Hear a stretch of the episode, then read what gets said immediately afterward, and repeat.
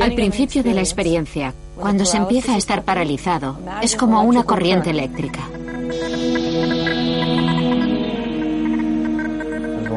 Hay muchas cosas que no conozco, pero sé que están ahí.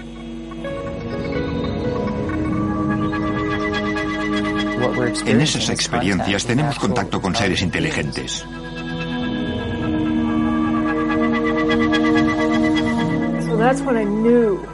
Entonces supe con certeza que los niños también habían sido abducidos.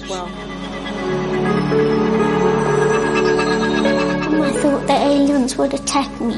Would attack you and do what? Hurt you? Yes. How would they do that? I don't know. hmm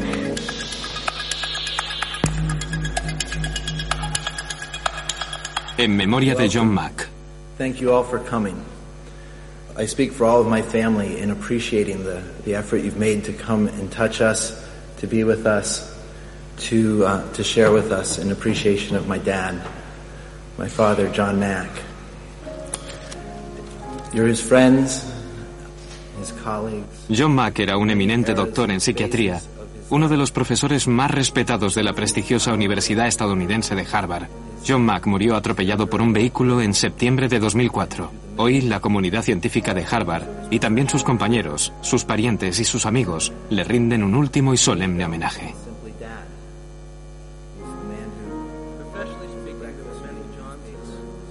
John Mack ha tenido como pacientes a algunas de estas personas de todo el mundo que dicen haber sido abducidas por extraterrestres. Después de haber trabajado durante años con cientos de ellas, provocó un auténtico seísmo, diciendo que esas personas no estaban locas y que eran sinceras. Hoy he venido a Boston. Conocí a John un año antes de su muerte. Empezamos a trabajar en este documental. Aquí conocí a varias personas, como Randy, y al cabo de un año nos hicimos amigos. Randy es un abducido, una de esas personas que ha vivido la experiencia de contactos con otros seres. Rudy Shield está aquí también. Rudy, un célebre científico de Estados Unidos, es astrofísico en el Centro de Astrofísica de Harvard. Era amigo íntimo de John.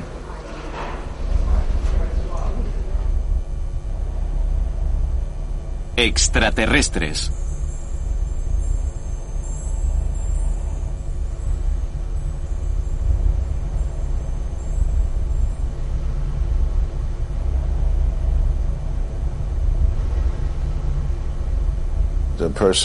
La persona está en su coche o en la cama y ve una luz. Entidades que entran en la habitación se sienten paralizados, se los llevan, los meten en una nave. Ocurren cosas. Puede haber otras personas. Hablan de comunicación telepática con los alienígenas. Hay todo un conjunto de sucesos que se producen y que son coherentes de una persona a otra. La historia es común a todos. He estudiado cientos de casos en este país, pero también en otros países, y todos se parecen. Tienen algo de verdad. Y si es real, ¿qué significa?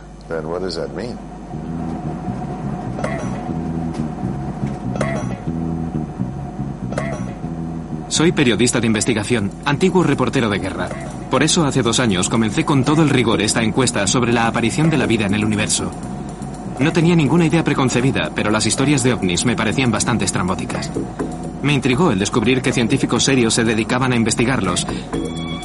Después de algunos meses tuve que rendirme a la evidencia. No, no lo sabemos todo. Estamos muy lejos de saberlo. Y Rudy no me desmentirá. Rudy Shield acaba de publicar el resultado de todos sus años de investigaciones astrofísicas. Debería conocerse internacionalmente. Para este investigador infatigable, nuestras certezas científicas actuales son cada vez más frágiles.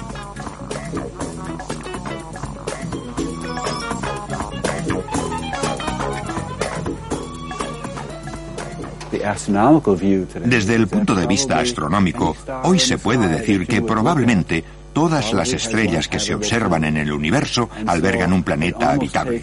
Y hace falta un fervor religioso para seguir creyendo que no hay vida en otros lugares del universo. Cuando escuché los relatos de los abducidos, me parecieron increíblemente coherentes. En otros términos, si estaban inventando historias, no creo que pudieran inventar 15 o 20 hechos que fueran coherentes entre ellos de la descripción de una lejana civilización.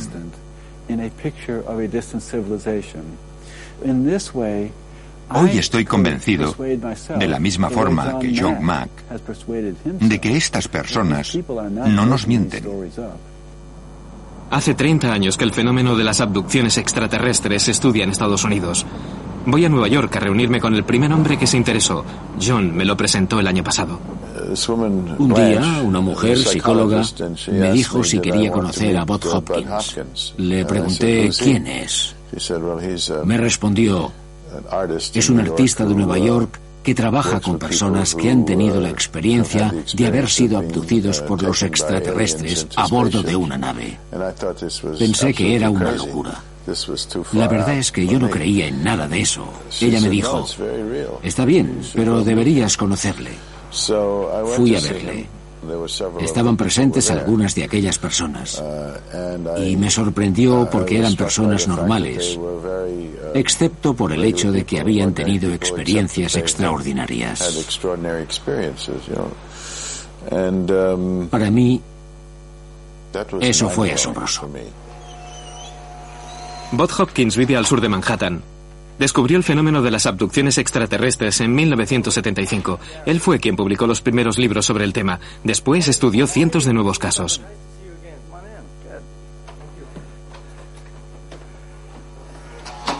Le dije a Randy si quería que nos viésemos en casa de Bob, a quien conocía bien. Randy era paciente de John. Decía haber tenido contactos con extraterrestres desde la infancia, contactos que lo habían traumatizado profundamente. Esos traumas comparables a los de antiguos combatientes convencieron a John de que ocurría algo que esos abducidos no podían haber inventado. La habitación se llenó de luz, como si entrara por todas partes. No podía moverme.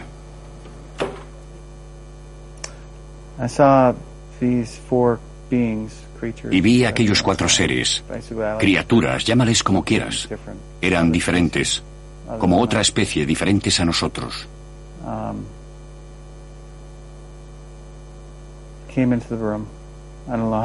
Entraron en la habitación. No sé cómo entraron en la casa. Es como si hubieran entrado a través de las paredes. Es difícil de creer.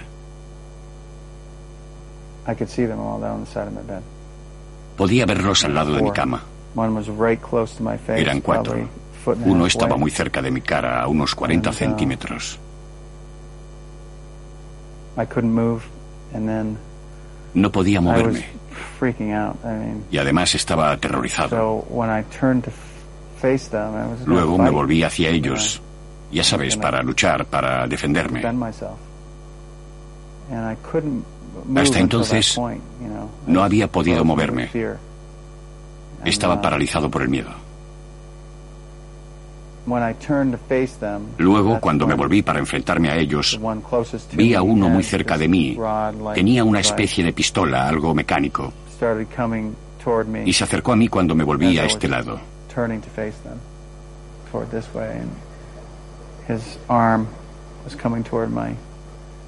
Adelantó su brazo hacia mi cuello. Yo podía ver cómo se acercaba deprisa. Era como si el tiempo se hubiera parado durante ese segundo. Yo pensaba que iba a morir. Pensaba que me iba a matar con aquello. Toda mi vida pasó ante mis ojos. Luego me tocó el cuello y todo mi cuerpo quedó paralizado. Ya no les oía. Después volví a oírles. Hacían un ruido eléctrico. Como un ruido... Uh, bueno, no sé, un, Un ruido como un burbujeo. Y fue como si eso se hubiera metido en mi cuerpo, en mi cuerpo físico. Luego en mi espíritu, como si fuera a desconectar los sistemas.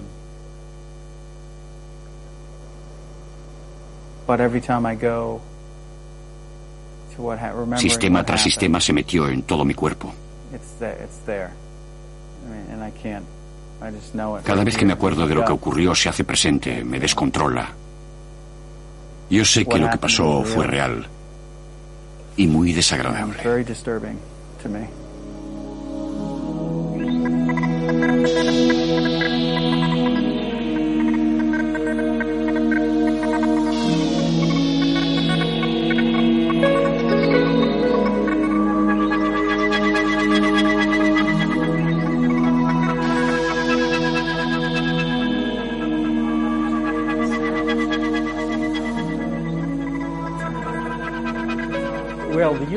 El fenómeno de las abducciones extraterrestres vio la luz pública en 1966 con el asunto de Betty y Barney Hill. Pero tengo casos que se remontan a los años 20. En realidad no tenemos idea de cuándo empezó. Esto es lo que suele ocurrir. Los ovnis, los aparatos, llevan ocupantes, seres que parecen muy interesados por los seres humanos como objeto de estudio. Generalmente, durante una abducción, la persona está paralizada. Luego ve aparecer pequeños cuerpos con grandes cabezas. Naturalmente es terrorífico para la mayoría de la gente. Algunas de esas personas son captadas por un haz de luz. No tenemos idea de cómo ni cómo es posible, hasta una nave.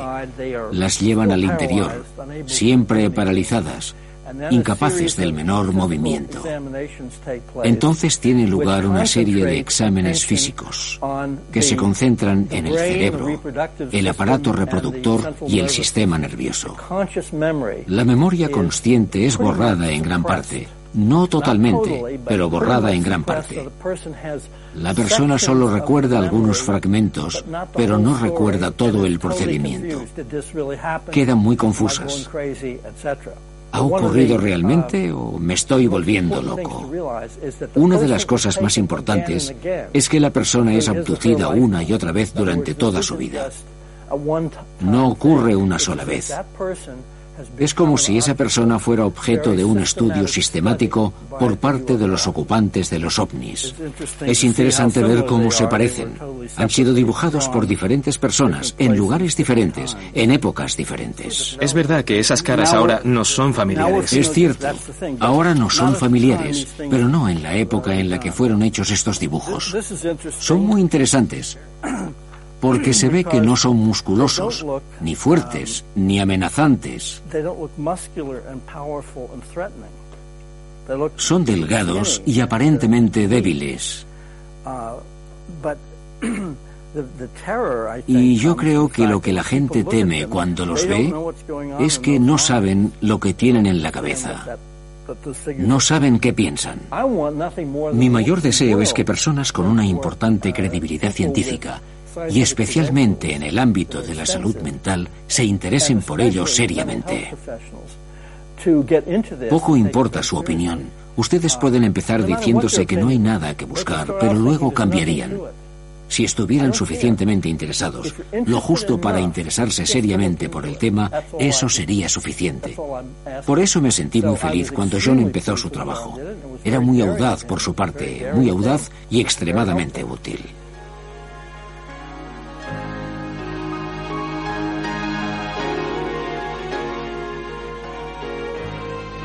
John Edward Mack nace en Nueva York el 4 de octubre de 1929. En 1955 John obtiene su doctorado en medicina en la Universidad de Harvard. Se casa con Sally en 1959. A finales de los años 60 funda el Departamento Psiquiátrico del Hospital de Cambridge, lo que le confiere una rápida fama mundial. En 1972 se convierte en profesor titular de psiquiatría en la Universidad de Harvard. En 1977 será un momento crucial en su vida. Ese año recibe el premio Pulitzer por una biografía de Lawrence de Arabia. Cuando recibe a los primeros abducidos, John tiene ya 40 años de práctica como psiquiatra. Su diagnóstico, que publica en el 94, provoca un escándalo. Sin embargo, será apoyado por otros equipos médicos. Está conmovido.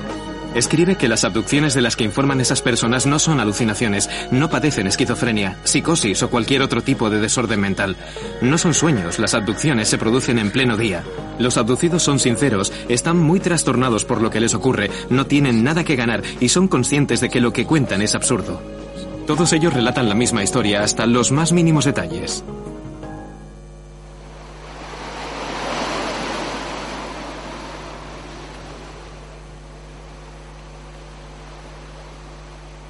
Entre Nueva York y Boston, en la zona sur de Massachusetts, me reúno con Dominique Kalimanopoulos. Dominique fue socia de John desde que ambos empezaron las investigaciones por todo el mundo. Después de la publicación del primer libro de John, la pregunta es saber si el fenómeno de las abducciones extraterrestres se limitaba a Estados Unidos. Sí, es cierto. Por todas partes que íbamos, sin excepción, la gente había tenido experiencias de abducciones extraterrestres implicando a los habituales pequeños seres grises, idénticos a los que se han visto en Estados Unidos. Hablamos con muchas personas a propósito de sus abducciones y es extraño poder trabajar con un grupo que colectivamente ha vivido la misma experiencia. Es más convincente y parece más legítimo. Precisamente hemos tenido un caso de niños que han vivido la experiencia de encontrarse con dos ovnis y dos seres que habían sobrevolado el patio de recreo. Fue en una pequeña escuela secundaria de las afueras de Harare, en Zimbabue.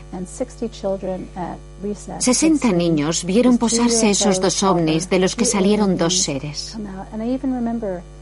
Todavía recuerdo la forma en que una niña me describió la escena. Dijo que aquellos seres andaban a saltos sobre la hierba y se dirigían hacia ellos.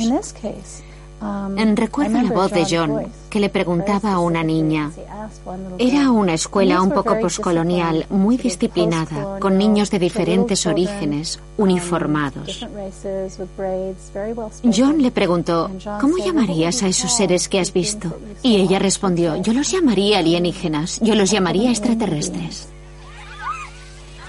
En septiembre de 1994, más de 60 niños de esta escuela de los suburbios de Harare, en Zimbabue, fueron testigos del aterrizaje de dos objetos y vieron salir a dos seres. Dos meses después, John y Dominique llegaron al lugar para trabajar con los niños, sus padres y los profesores, todavía sorprendidos. John, especialista en psiquiatría infantil, habló largo tiempo con los niños. Something scared you, is that right? Yes. What, what scared you? The noise. What noise? The noise that we heard in the air. You heard a noise in the Yes. air? What was it like? Like a roar or a buzz or a hum or what kind of a noise? It was like someone was blowing a flute. It was scary myself. It was scary because you saw something yourself? Yes. Mm-hmm. I saw a little objects hovering. It was quite big actually, and then there was little ones all around it. We saw something silver, and then we quickly ran to the log to the logs, and we saw a silver silver thing, and we saw a man standing next to it. Uh, what was it? What did it feel like when he was looking at you? I felt scared. It, it felt scared? What was scary about it? Well, I felt scared because I've never seen such a person like that before. Did you see the eyes? What did they look like? They were um, going like that. Where was the pointy part? It was the pointy part in here or was the pointy part out there? Up there. And what was the feeling when you looked at the eyes? Um, it was scary. Mm-hmm. And what was scary? Why? What made it scary? The eyes looked evil. Evil. Mm-hmm. And what was evil about them? Say what you mean by evil.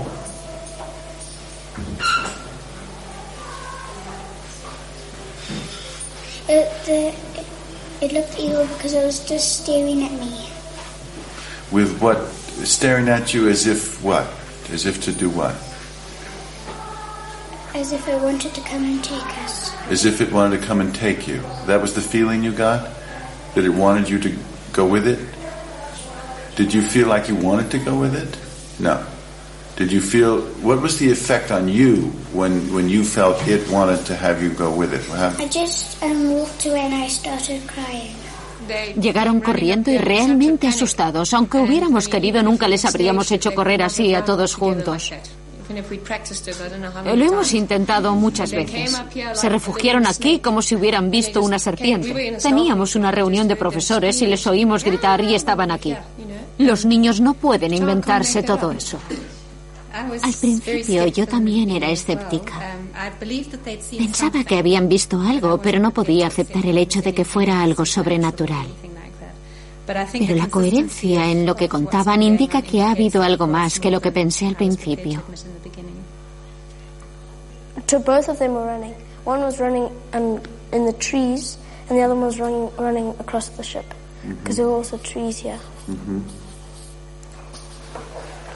The eyes were were like more pointed as they came in toward the center of the head. Is that No, more circular, and this was all black all black? Now you've made pupils. Did they actually have pupils, or Yes, was the it pupils solid were black? white.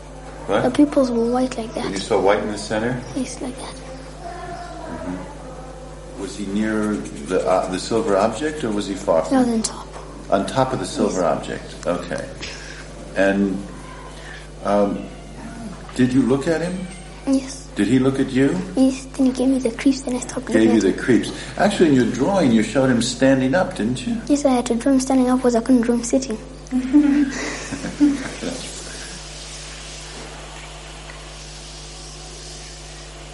What I thought was maybe the, the war's gonna end. Maybe they're telling us the war's gonna end. Wh- Why do you think they might want us to be scared? Because um, we maybe because we never we don't look after the planet um, the area properly. And uh, let me. This is. Is this an idea that uh, you have had before that we don't look after the planet properly in the air, or did this idea come to you when you had this experience? When I had this experience, Mm-hmm. And how did that idea come to you from this? Ex- this is a little hard, but try try to be with me here, okay? When you, how did this idea come to you when you had this experience?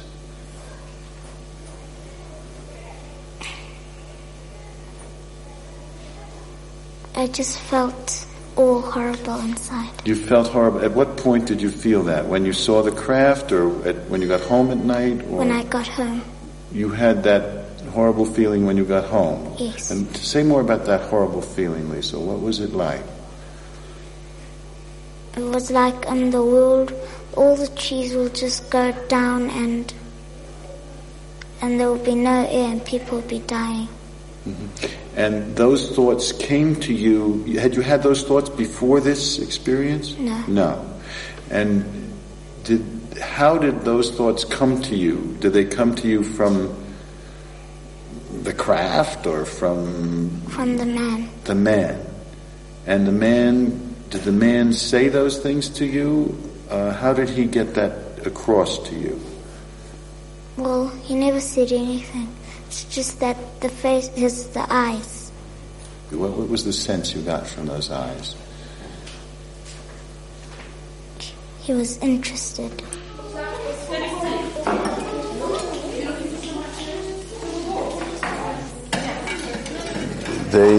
Hablan de sus experiencias, de esos sucesos como una persona habla de cualquier cosa que le ha sucedido.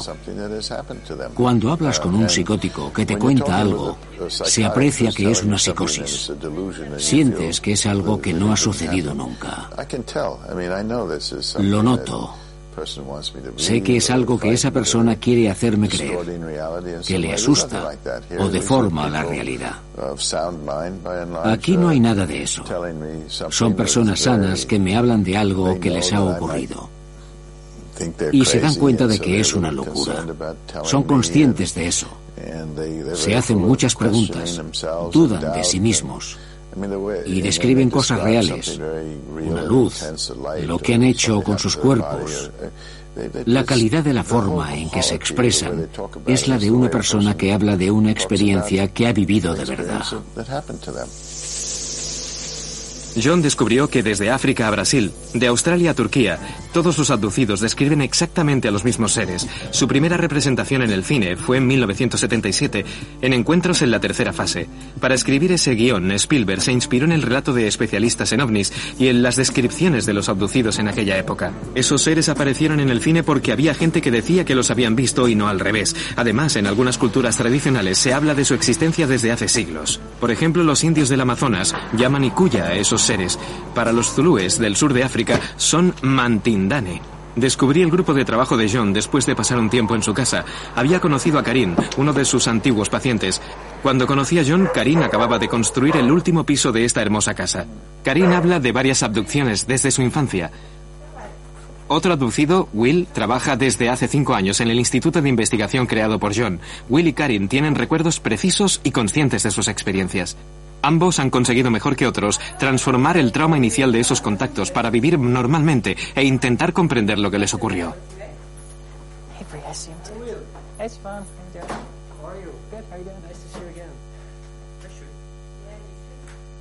Una tarea difícil ya que se trata de traducir experiencias en las que intervienen sensaciones que no conocemos en nuestra vida cotidiana.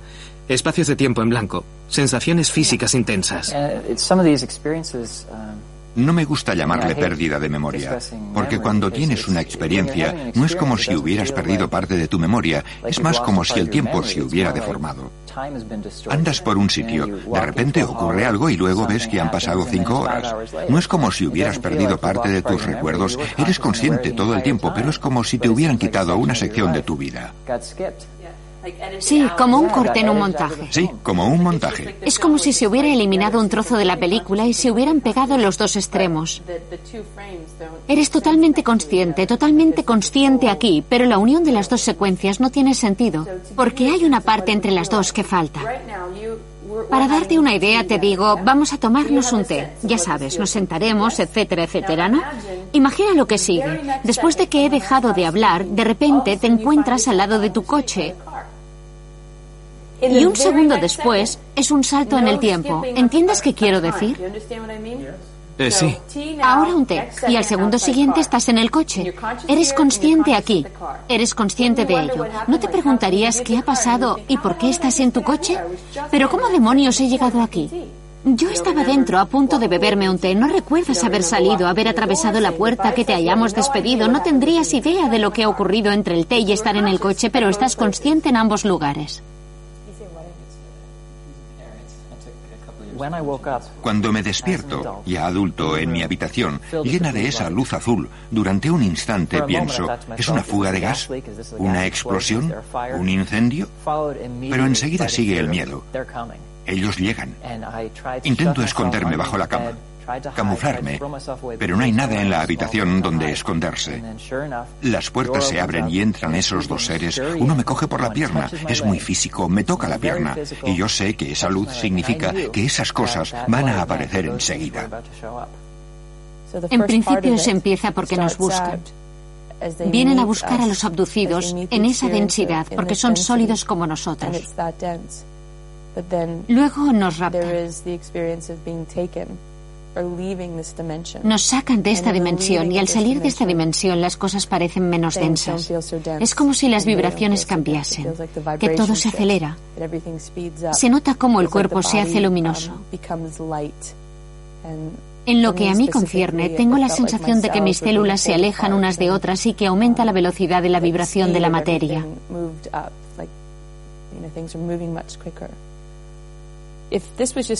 Si fuera algo que ocurre en mi cabeza como un sueño, yo no se lo hubiera dicho a nadie, me lo hubiera guardado para mí. Sé que estas historias son insensatas para quienes las oyen. Sé que a todo el mundo le parece una locura. ¿Para qué iba yo a salir y decir, tengo esos sueños y creo que son reales? Es ridículo, es estúpido, yo no lo haría. La única razón por la que creo en la realidad de lo que me ocurre es que mi cuerpo está físicamente implicado y porque durante las experiencias esos seres entran físicamente en mi universo. Hemos aprendido mucho de los abducidos. Algunos han descrito sus experiencias detalladamente. Y creo que describimos dos realidades diferentes que se encuentran, se mezclan temporalmente y luego se separan, dejando muy pocas huellas. Yo creo que el encuentro de esos dos mundos no es posible relatarlo en unos minutos. No creo que un alienígena pueda aparecer en nuestro mundo y quedarse. Solo les he visto en nuestro ambiente brevemente. Cinco, diez, veinte minutos. Nos llevan a su ambiente extraterrestre la mayor parte de las veces. Y luego nos devuelven.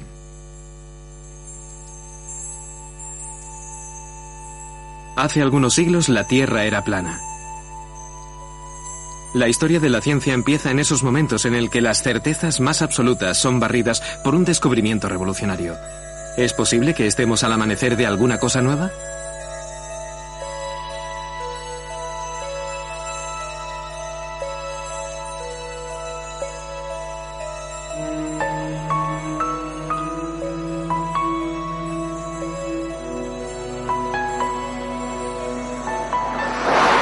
Salgo de Boston en dirección norte hacia la frontera canadiense donde tengo previsto encontrarme con Michael y Trish. Michael es escritor y Trish exdirectora de una empresa. En septiembre de 1997, Michael y Trish, que acababan de conocerse, fueron a pasar su primer fin de semana juntos. Fue entonces cuando estos dos neoyorquinos vivieron su primera experiencia en común, aquí mismo. ¡Hola! Buenos días, Stefan. Buenos días, Stefan. Me alegro de verte. Me alegra verte otra vez. ¿Has tenido buen viaje? Sí, muy bueno, muy bueno. Estamos muy contentos de que hayas venido. ¿Fue aquí donde ocurrió? Sí. Nos despertamos a medianoche. Y el objeto estaba sobre el lago, entre ese árbol y ese. ¿Qué clase de objeto era? Uh, vi un objeto grande en forma de elipse que despedía mucha luz. Desde mi lado, desde la casa, no vi bien la forma de elipse, pero vi salir un inmenso haz de luz, de unos 6 a 8 metros de alto. Michael dijo que hacía mucho que lo abducían. En cambio, Trish no había oído hablar jamás de ese fenómeno. Aquella noche, Michael está desvelado, sentado a los pies de la cama, mirando un objeto inmensamente luminoso que está fuera, sobre el lago, poco después, Trish se encuentra exactamente en el mismo lugar y entonces Michael sale a ver el objeto desde la cocina. Ninguno de los dos recuerda nada entre el momento en que se acostaron y el que se encontraron sentados a los pies de la cama. Ese tiempo en blanco es el que ambos separadamente quisieron explorar con John Mack mediante hipnosis. Así recuperaron totalmente los recuerdos de la experiencia y los dos dieron la misma versión.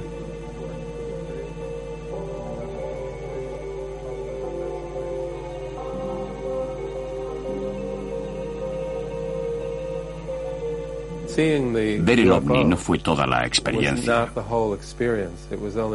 Fue el final de una experiencia más larga. Lo que descubrimos es que entre el momento en que nos acostamos y el momento en que nos despertamos, tuvimos un encuentro. De repente me acordé de que estaba sobre la cama. Estaba echada en la cama, sobre la espalda, y veía los pies apuntando hacia arriba. La posición que tienen los pies cuando estás echada de espaldas. Los veía y sabía que estaba echada. Y sentía que estaba 30 centímetros por encima de la cama. Me pareció muy interesante. Pensé, vaya. Luego mi cuerpo empezó a moverse, um, a girar un poco e ir hacia la pared. Luego continué moviéndome y atravesé la pared. Pensé que lo que estaba pasando era una locura. Pero de una forma u otra, fui transportada a ese túnel de luz. Yo no sabía, no veía dónde me encontraba o quién había conmigo, pero estaba inclinado hacia atrás. No sé bien cómo explicarlo, pero estaba de pie, inclinado. Entonces creo que vi unos seres, pero no tengo una imagen clara. Era como si tuvieras una cámara de fotos e intentaras enfocar. No los veía bien. Era la forma de cinco espaldas y cabezas que me miraban. Luego me llevaron a otro lugar donde había una luz que pasaba sobre mí. Siluetas de personas, de seres. Luego volvieron a llevarme, pero no tengo una imagen clara de lo que ocurrió. Luego, de repente, me devolvieron por el mismo túnel por el que había venido. Pude reconocer las secuencias de colores y por eso supe que regresaba. Luego solo quedó esa luz cegadora y me encontré sentado al borde de la cama.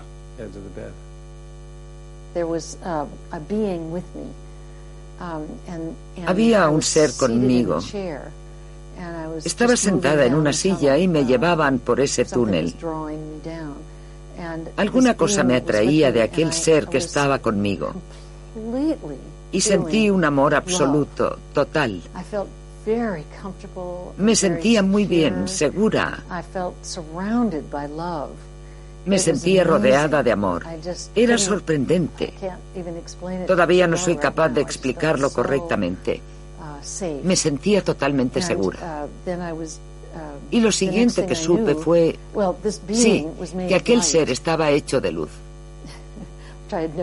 Nunca había visto un ser de luz. Veía sus ojos que eran más brillantes. En realidad no tenía un cuerpo definido.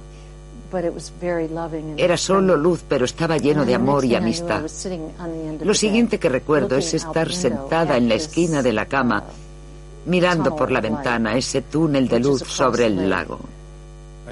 No puedo decir si desapareció o si volvió dentro de la gran elipse, pero se redujo y luego desapareció. En un instante el haz de luz desapareció. Solo quedó ese objeto de enorme forma elíptica y luego se marchó. Desapareció, desapareció ante mis ojos. Todavía más sorprendente, aquella noche antes de su experiencia, Michael, muy romántico, había filmado la velada pensando que si el siguiente año Trish y él seguían juntos, mirarían la cinta. Por alguna razón salió a filmar al exterior. No vieron la cinta hasta el año siguiente y comprobaron que había unos objetos inexplicables. Esta es la cabaña donde estábamos, donde tuvimos el encuentro. Ahí está la habitación y ahí el salón. Salí al exterior y filmé el interior por la ventana. Ahí se ve mi reflejo con la cámara. Ahí está el objeto y debajo el otro. El otro está debajo, pero no me di cuenta de su presencia.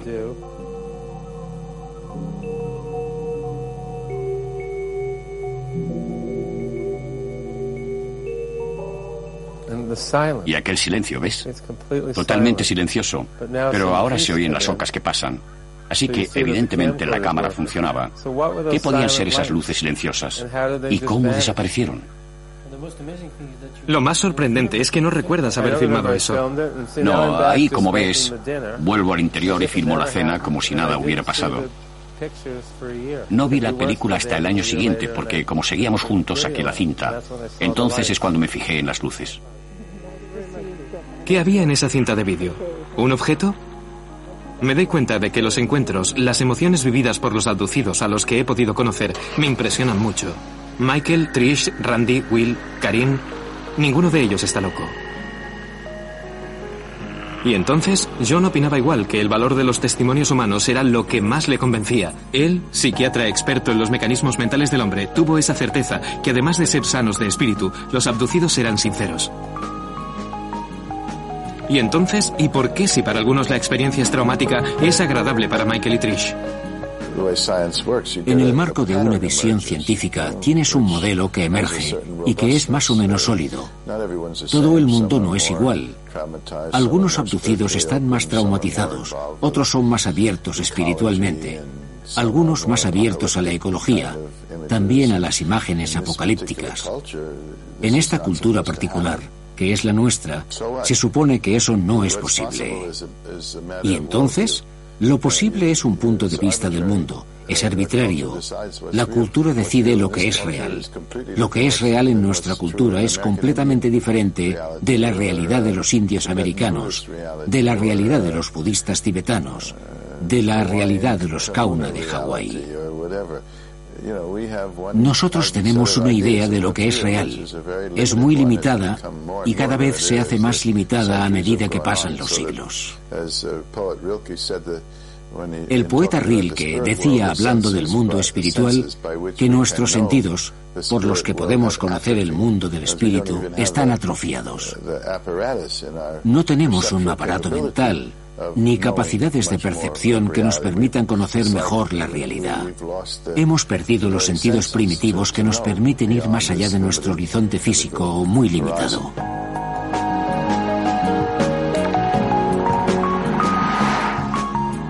¿Por qué se dice desesperadamente que todo esto no es posible? Sin embargo, esa no es la pregunta que nos hacen los abducidos. Ellos no me piden que les crea, no intentan convencer a nadie. ¿Y la razón es la única que nos hace rechazar lo que cuentan? Apoyar a John me ha hecho entender que no poseo los elementos que me permitirán decidir lo que es posible o no. Hay muchas cosas que se nos escapan. Por eso decidí escuchar, continuar investigando y explorar esa nueva frontera. Y eso me condujo a Sue y David, a su hermosa casa en las colinas de Vermont.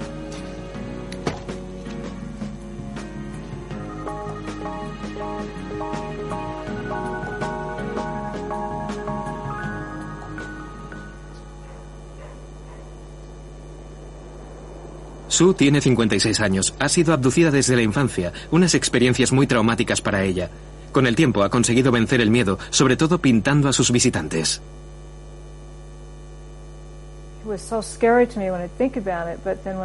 Pintarlos me asustaba mucho hasta que me decidí, pero cuando finalmente conseguí hacerlo, sus rostros me parecieron menos terribles. Su expresión es de sorpresa.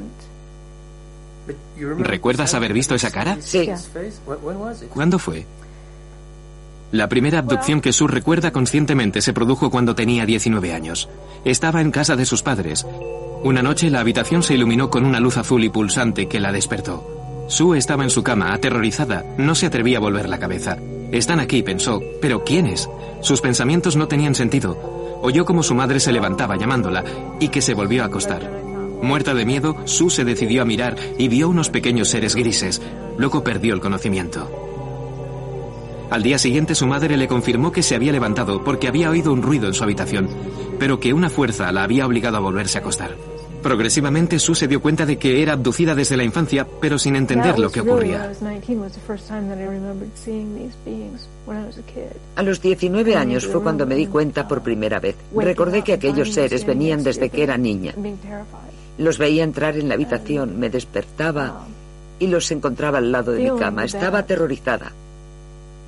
Sentía que el mundo no era un lugar seguro, que en ningún lugar estaría segura. Donde fuera, hiciera lo que hiciera, me encontrarían. Y nadie me podría ayudar. Nadie podría detenerles. Una forma terrible de crecer. Más tarde es algo que me ha obsesionado por mis hijos. Saber que ellos eran también visitados sin que yo pudiera hacer nada.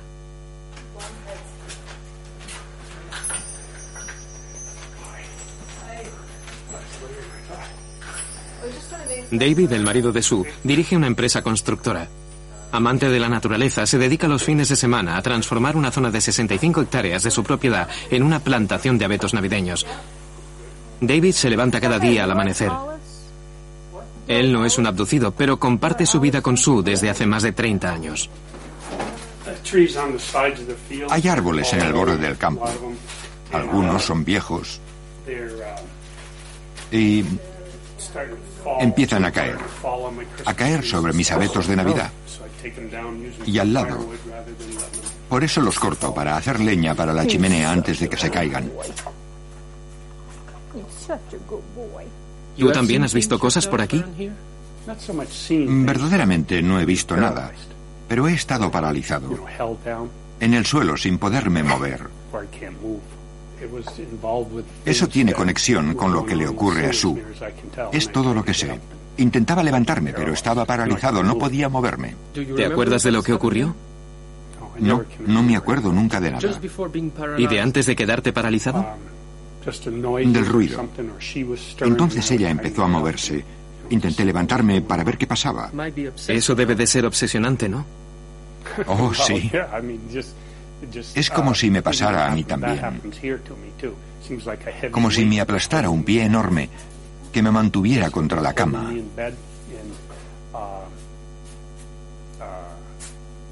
Y no lo puedo explicar.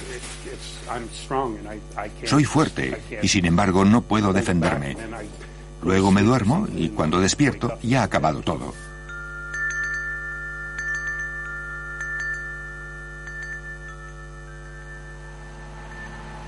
En cuanto termina de comer, David se va otra vez a ocuparse de su granja, como él dice, su granja de abetos de Navidad. Ha llegado el invierno. David y Sue tienen dos hijos, Danny y Jake, que se acercan a los 30. Ya no viven con sus padres. En 1990, Sue vivió una abducción en la que sus dos hijos estuvieron implicados. Danny tenía 13 años y Jake 11. Ya era de noche. Sue y David se despiertan por la luz azul y los lamentos de su perra Molly. El animal está abajo, aterrorizado. Sue se levanta, David no llega a hacerlo. Sue va como poseída hacia la escalera. Mientras bajaba las escaleras, recuerdo que pensé, debo mantenerme consciente, tengo que mirarlo todo. Es mi casa, es domingo por la noche, David está acostado, son las once, esos son mis cuadros en las paredes, el color de mis alfombras, sé que estoy despierta. Entré en la cocina y Danny estaba allí, de pie. Solo tenía 13 años.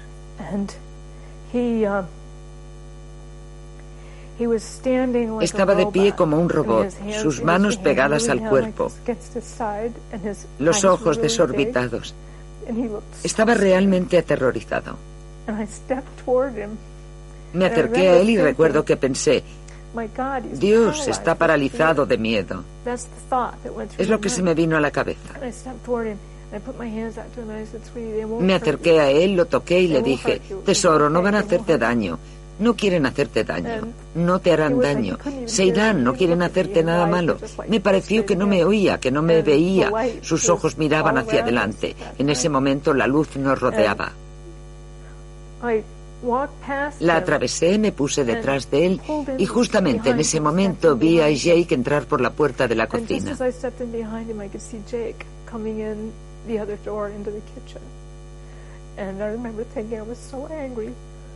Estaba encolerizada. Me dije, me habéis arruinado la vida. No se la arruinéis a mis hijos. Pero no podía hacer nada. Es lo último que recuerdo. Lo que siguió fue como un sueño, verdaderamente como un sueño de cosas incomprensibles.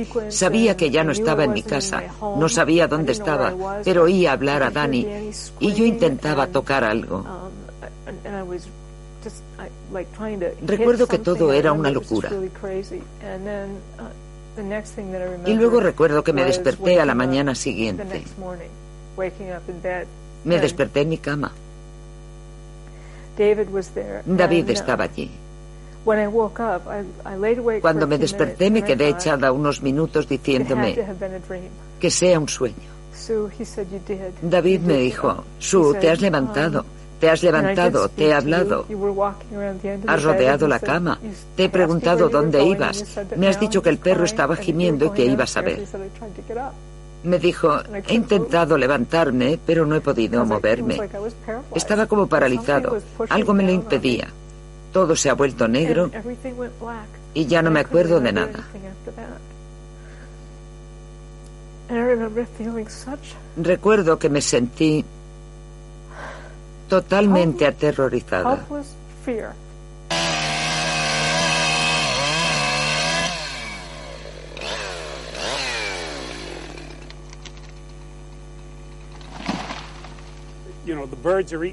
Los pájaros se comen los insectos de los árboles, entonces es el momento de hacerlos leña. Ya ves qué agujeros. Ah, sí. Es mejor cortar las ramas. Es mejor quemarlas. ¿Qué quieres saber, mi capitán? ¿Qué es lo que piensas de todo esto? De lo que les ocurre a Sue y a tus hijos. No lo sé. Todo es muy extraño. ¿Cuándo te diste cuenta de que las cosas no iban bien? Ella empezó a tener esas experiencias cuando era niña. Ya sabes. Luego, después de nacer los niños, ocurrieron más y más cosas. Y bueno, ya sabes, cada vez aprendo algo más, simplemente oyendo a su. Como la religión, he aprendido escuchando, observando lo que ocurre. Y ya ves, además de eso, no hay gran cosa que pueda hacer.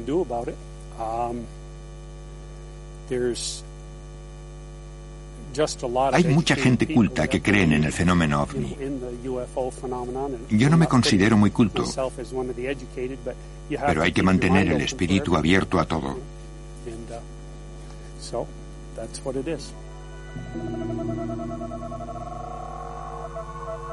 Nadie al día de hoy puede explicar de forma satisfactoria lo que les ocurre a los abducidos. Son sinceros, no están locos, y alguna cosa del exterior se inmiscuye en sus vidas. Quizás sea el momento de dejar de decir que no existe lo que no comprendemos. Leí un artículo que daba una especie de interpretación junguiana de los ovnis y no paraba de decirme, bien, pero ¿son reales? Me pregunto si en esta época querer saber si es real es una tontería. ¿Son reales los ovnis? ¿Es cierto que hay gente que ve extraterrestres? Ese tipo de cosas. Yo supongo que si se hace una pregunta con la suficiente fuerza, el universo coopera y te aporta informaciones que van aclarando la situación.